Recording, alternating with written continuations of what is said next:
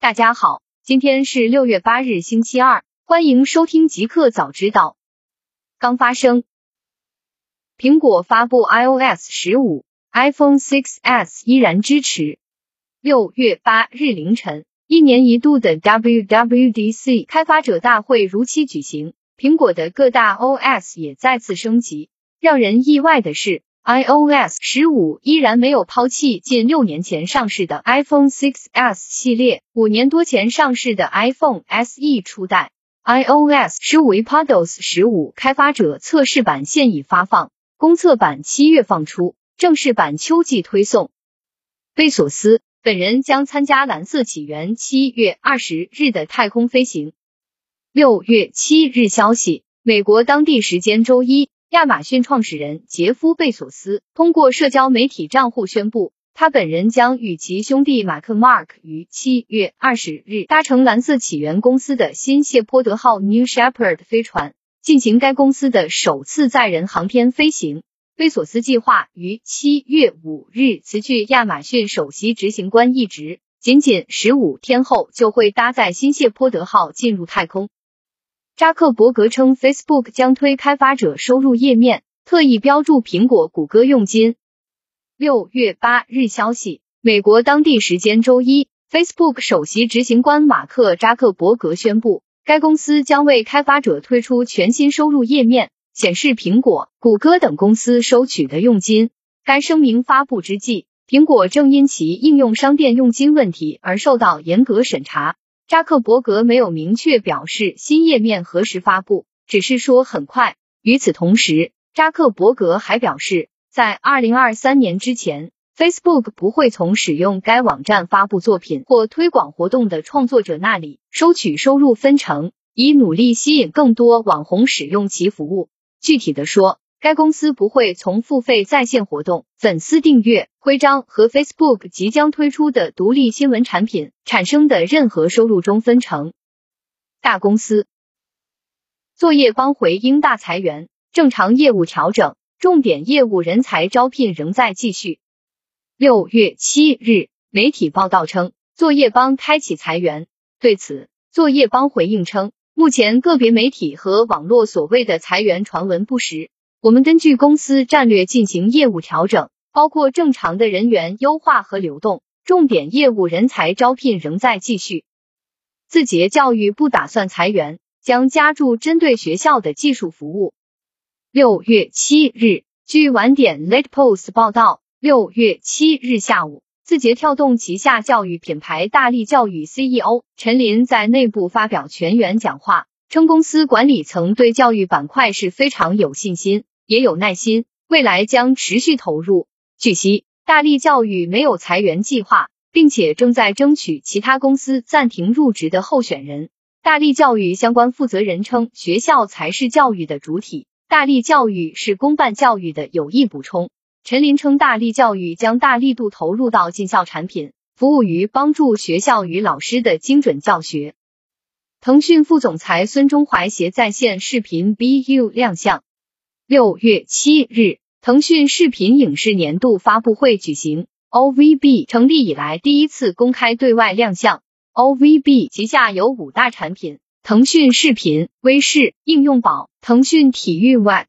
腾讯副总裁孙中怀介绍，此次整合之后，腾讯视频将继续坚持制作、播出头部影视娱乐作品。打造腾讯视频出品的厂牌，Facebook 将类 Roblox 的元宇宙游戏平台 Creta 收入麾下。六月七日消息，Facebook 宣布收购 Creta 开发商 Unit Two Games。Creta 是一个类似 Roblox 的平台，为用户提供简洁的创作界面，而且还有发现和社区功能。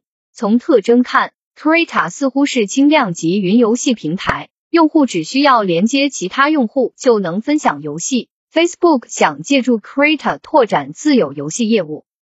谷歌被法国反垄断机构罚款二点二亿欧元。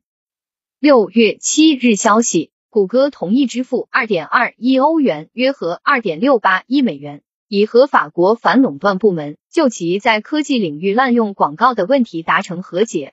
除了罚款之外，谷歌承诺推出一系列措施。以便竞争对手使用其在线广告工具。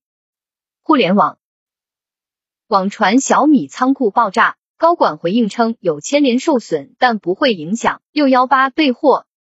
据相关媒体报道，六月五日下午两点四十分左右，湖南南塘仓储物流公司发生起火。有网友传言称，此次爆炸的是小米仓库，六幺八的产品备货将受到影响。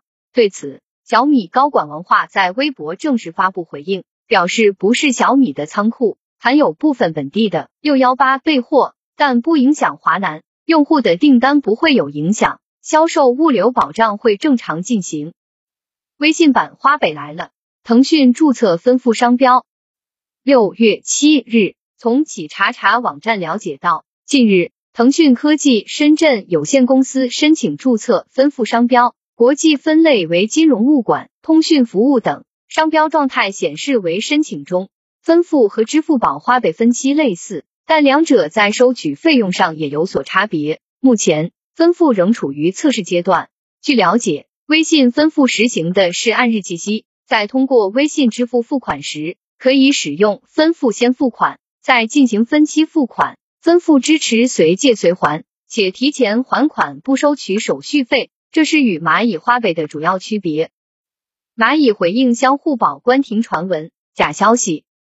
六月七日消息。针对蚂蚁旗下相互保业务将于六月十一日关停的传闻，蚂蚁集团回应凤凰网科技称假消息。据此前媒体报道，蚂蚁集团旗下互助保险业务相互保将于六月十一日关停。相互保为蚂蚁于二零一八年推出的一项互助保险业务。据此前蚂蚁金服研究院于二零二零年五月发布的网络互助白皮书披露。相互保参与人数达一点五亿人，受访者未参与商业保险占比达百分之六十八。因推文导致比特币暴跌，马斯克遭神秘黑客组织公开威胁。六月七日，国际黑客组织匿名者发布一则视频，抨击马斯克不断挑衅加密货币市场。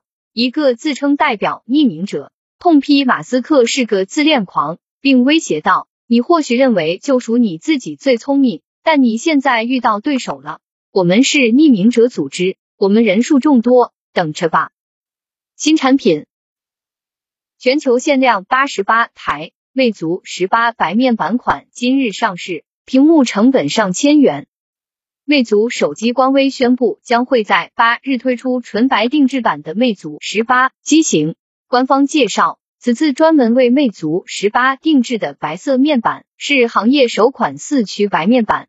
这款白色前面板的产品直通率仅有百分之一，这也使得光是这块屏幕的成本就高达一千零三十三元，因此将不会再推进量产。全球仅有这八十八块面板。一个彩蛋，为吸引年轻人接种新冠疫苗，英国携手交友软件推出疫苗徽章。英国广播公司七日报道称，包括 Tinder 在内的多个英国知名交友软件已与英国政府签订合作协议，将为已接种过疫苗的注册用户提供疫苗徽章和其他奖励。